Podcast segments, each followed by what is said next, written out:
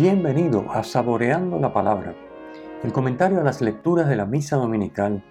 Te habla el Padre Ángel Siapi de la parroquia Cristo Redentor en el Paraíso, San Juan, Puerto Rico. Recuerda que en la descripción están las citas bíblicas de las lecturas, el enlace al guion de la lección divina, el enlace a los apuntes del comentario y la dirección de la página web de la parroquia Cristo Redentor. En el nombre del Padre, del Hijo y del Espíritu Santo. Amén. Dios y Señor nuestro, que por la maternidad virginal de María entregaste a los hombres los bienes de la salvación, concédenos experimentar la intercesión de aquella de quien hemos recibido a tu Hijo Jesucristo, el autor de la vida, el que vive y reina contigo en la unidad del Espíritu Santo y es Dios por los siglos de los siglos. Amén. Nos encontramos el primer día del año civil y la iglesia ese día celebra a Santa María bajo la advocación Madre de Dios. Santa María, Madre de Dios.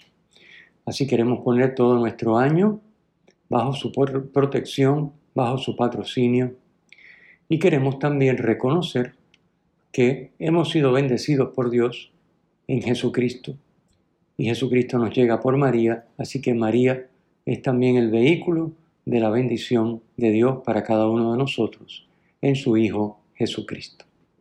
Comencemos comentando como de costumbre las lecturas, empezando por la primera.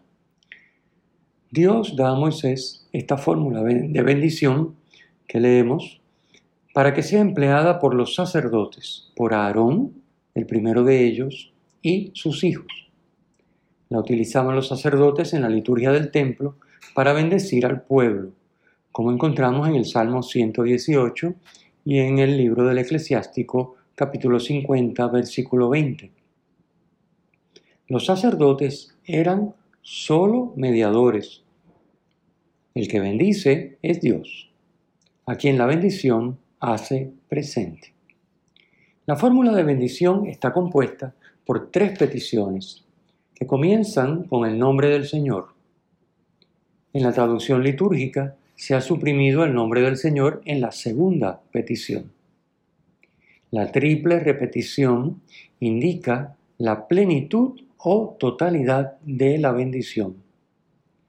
Se pide, en primer lugar, en el versículo 24, la protección sobre la vida, la material y la espiritual, por supuesto.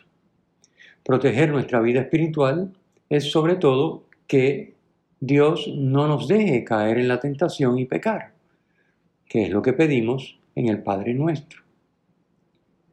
En segundo lugar, se pide el favor de Dios, sus dones, su gracia.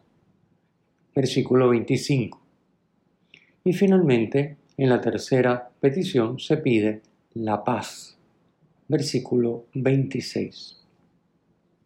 Como hemos indicado anteriormente, la paz, shalom en hebreo, no es la mera ausencia de conflictos, sino que es el cúmulo de bendiciones y gracias que Dios concede a su pueblo. Y esta paz es fruto de la justicia, es decir, de vivir la santidad, la vida en comunión con Dios, en fidelidad a su voluntad. Estos tres dones, que la bendición implora de Dios, solo los puede conceder Él. Solo Dios los puede conceder en plenitud. Y lo ha hecho al darnos a su Hijo Jesucristo, nacido de María Virgen, a quien hoy, como ya hemos dicho, el primer día del año civil veneramos como Madre de Dios. Así lo declaró el concilio de Éfeso en el año 431. Santo Tomás de Aquino explica, la bienaventurada Virgen es llamada Madre de Dios, no porque sea la Madre de la divinidad, sino porque es Madre, según la humanidad, de la persona que tiene la divinidad y la humanidad. La bendición de Dios no es algo automático o mágico, que se recibe con solo recitar la fórmula y hacer las peticiones. La bendición no anula la libertad humana. Por eso, conlleva de parte del que, es bendecido la disposición a recibir lo que la bendición implora, quitando todos los obstáculos. No tendría sentido pedir la bendición de Dios, de manera particular estas tres peticiones, y simplemente despreocuparnos y hacer cualquier cosa, incluso lo que le impide a Dios darnos estas tres cosas que le pedimos, con las que le hemos pedido que nos bendiga. Sería una locura, no tendría sentido. Así que pedir, implorar la bendición de Dios es de parte del que es bendecido, repito, disponerse a recibir lo que se le pide en la bendición y para ello quitar todos los obstáculos. Para ser bendecido es necesario ser humilde y vivir permanentemente en la actitud de dejarse dar todo por Dios.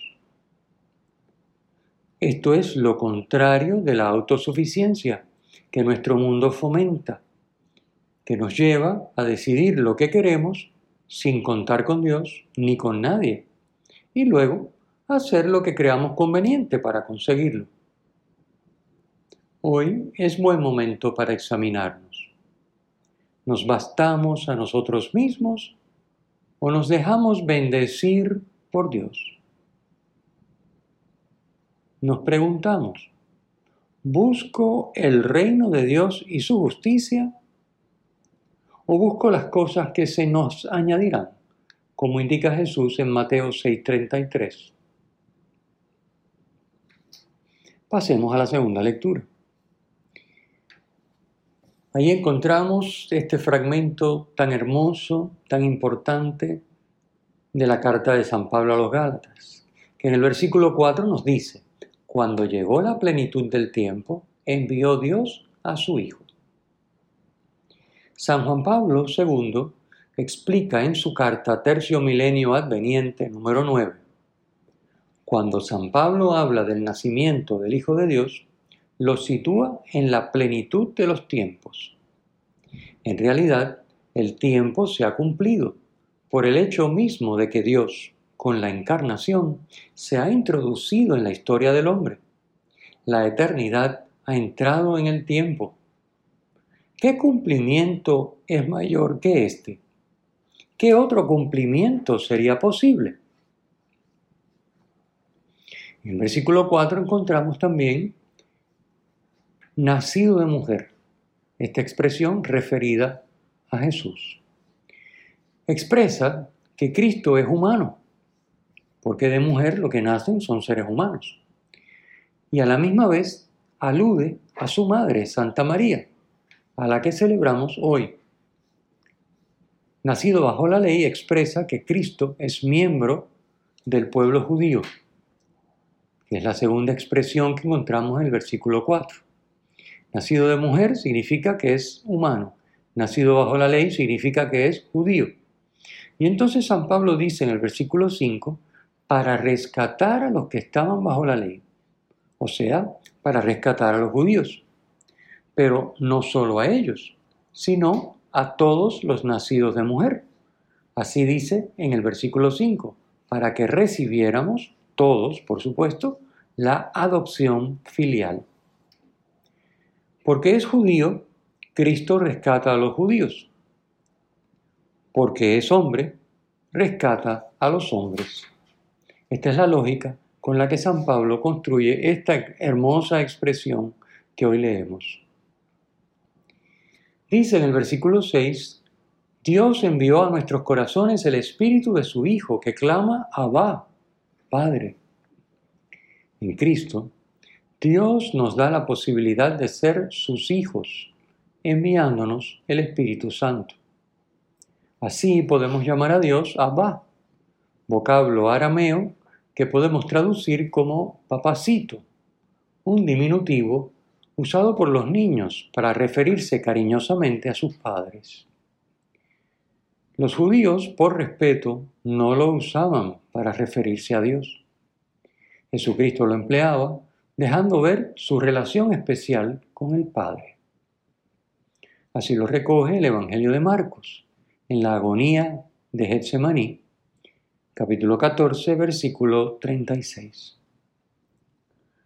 San León Magno enseña, cualquier hombre que cree ya no pertenece a la ascendencia de su padre carnal, sino a la simiente del Salvador, que se hizo precisamente Hijo del Hombre, para que nosotros pudiésemos llegar a ser hijos de Dios. El rescate que obra Cristo es una liberación de todo lo que nos impide recibir los dones de Dios, los que se piden en la bendición de la primera lectura de hoy. Cristo libera del determinismo y la fatalidad de los elementos y las fuerzas de la naturaleza. ¿Por qué? Por la fe sabemos que Dios, nuestro Padre, está siempre en control de todo y que lo que permite es siempre para nuestro bien. Los judíos quedan liberados de la ley, que aun siendo expresión provisional e imperfecta de la voluntad de Dios, no ayuda a cumplirla sino que solo muestra lo que está mal. Finalmente, Cristo nos libera a todos de los grandes enemigos, el demonio, el mundo y la carne, que nos tientan a desviarnos de la voluntad de Dios y nos impiden amar y ser amados. Pero sobre todo, la libertad que nos concede Cristo nos permite recibir el don sobre todo don, la comunión de vida con Dios nuestro Padre, la filiación divina. Por eso dice San Pablo que hemos pasado de ser esclavos a ser hijos y herederos. Versículo 7 dice, ya no eres esclavo, sino hijo. Y si eres hijo, eres también heredero por voluntad de Dios. Nos preguntamos, ¿vivo yo como hijo de Dios? ¿Dejo que Dios se me dé y me dé todos sus dones? Es decir, ¿vivo como heredero? Pasemos al Evangelio. El Evangelio de hoy es continuación del que leímos y comentamos el día de Navidad para la misa de medianoche. Una vez que el ángel les anuncia que hoy en la ciudad de David os ha nacido un Salvador, el Mesías, el Señor, versículo 11, los pastores van corriendo a Belén, versículo 16. Como ya explicamos, los pastores eran considerados tramposos y ladrones. Su trabajo les impedía cumplir con el descanso sabático. Eran gente de condición humilde que trabajaba por la comida y poco más, que no eran de fiar, marginados y despreciados. Pues ellos, los pastores, son los elegidos por Dios para recibir la noticia y comunicarla a los demás. Con un corazón abierto, dan fe al mensaje que Dios les transmite por medio del ángel. Como señal para identificar al niño Jesús, el ángel les había dado un niño envuelto en pañales y acostado en un pesebre, en el versículo 12. Y así lo encuentran, junto a sus padres María y José, versículo 16. Y cuentan lo que el ángel había dicho, que el nacimiento de ese niño sería de gran alegría para todo el pueblo, había dicho en el versículo 10, y en el 11 le había dado los títulos de Salvador, Mesías y Señor. Esto es lo que cuentan, obviamente, a María y a José, y a los que están allí presentes, los pastores que llegan corriendo presurosos a Belén. Todos los que lo oían se admiraban de lo que les habían dicho los pastores, versículo 18. Era sorprendente lo que contaban los pastores, porque nadie se esperaba al Mesías Salvador de esa manera. Y además era increíble que fueran precisamente pastores quienes lo anunciaran. Pero María, por su parte, conservaba todas estas cosas, meditándolas en su corazón. Versículo 19. Ella conocía desde la Anunciación quién era su hijo. Su reacción no es tanto la admiración cuanto la interiorización de un misterio divino que le supera. Meditándolo en su corazón, se dispone a recibir de Dios la gracia para poder responder adecuadamente.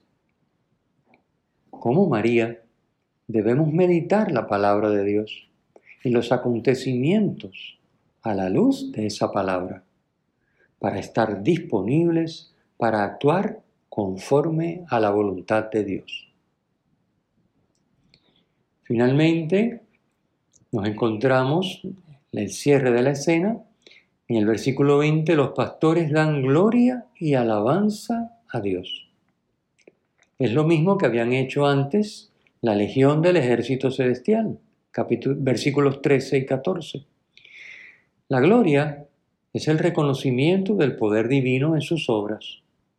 Los pastores alaban a Dios y reconocen su obrar en el niño envuelto en pañales y acostado en un pesebre, que han podido oír y ver conforme a lo que se les había dicho. Pasamos entonces con un solo versículo, el 21, a la circuncisión e imposición del nombre. A los ocho días, sus padres llevan al niño a circuncidar, como lo prescribía la ley. Es decir, nacido de mujer y nacido bajo la ley, como vimos en Gálatas 4.4 en la segunda lectura, porque era hombre judío, la ley prescribía que tenía que ser circuncidado al octavo día, a los ocho días y en el momento de la circuncisión se le imponía el nombre a la criatura. Le ponen por nombre Jesús, nombre que había dado Dios primero a María en Lucas 1.31 por medio del ángel y también a José en Mateo 1.21. Ambos habían recibido la encomienda de parte de Dios de ponerle por nombre Jesús al niño que iba a nacer. De este modo, queda formalizada su pertenencia, la pertenencia de Jesús al pueblo judío. El Señor esté con ustedes y con tu espíritu. La bendición de Dios Todopoderoso, Padre, Hijo y Espíritu Santo, descienda sobre ustedes y les acompañe siempre. Amén. Si te ha gustado, usa el enlace para compartirlo con tus amigos.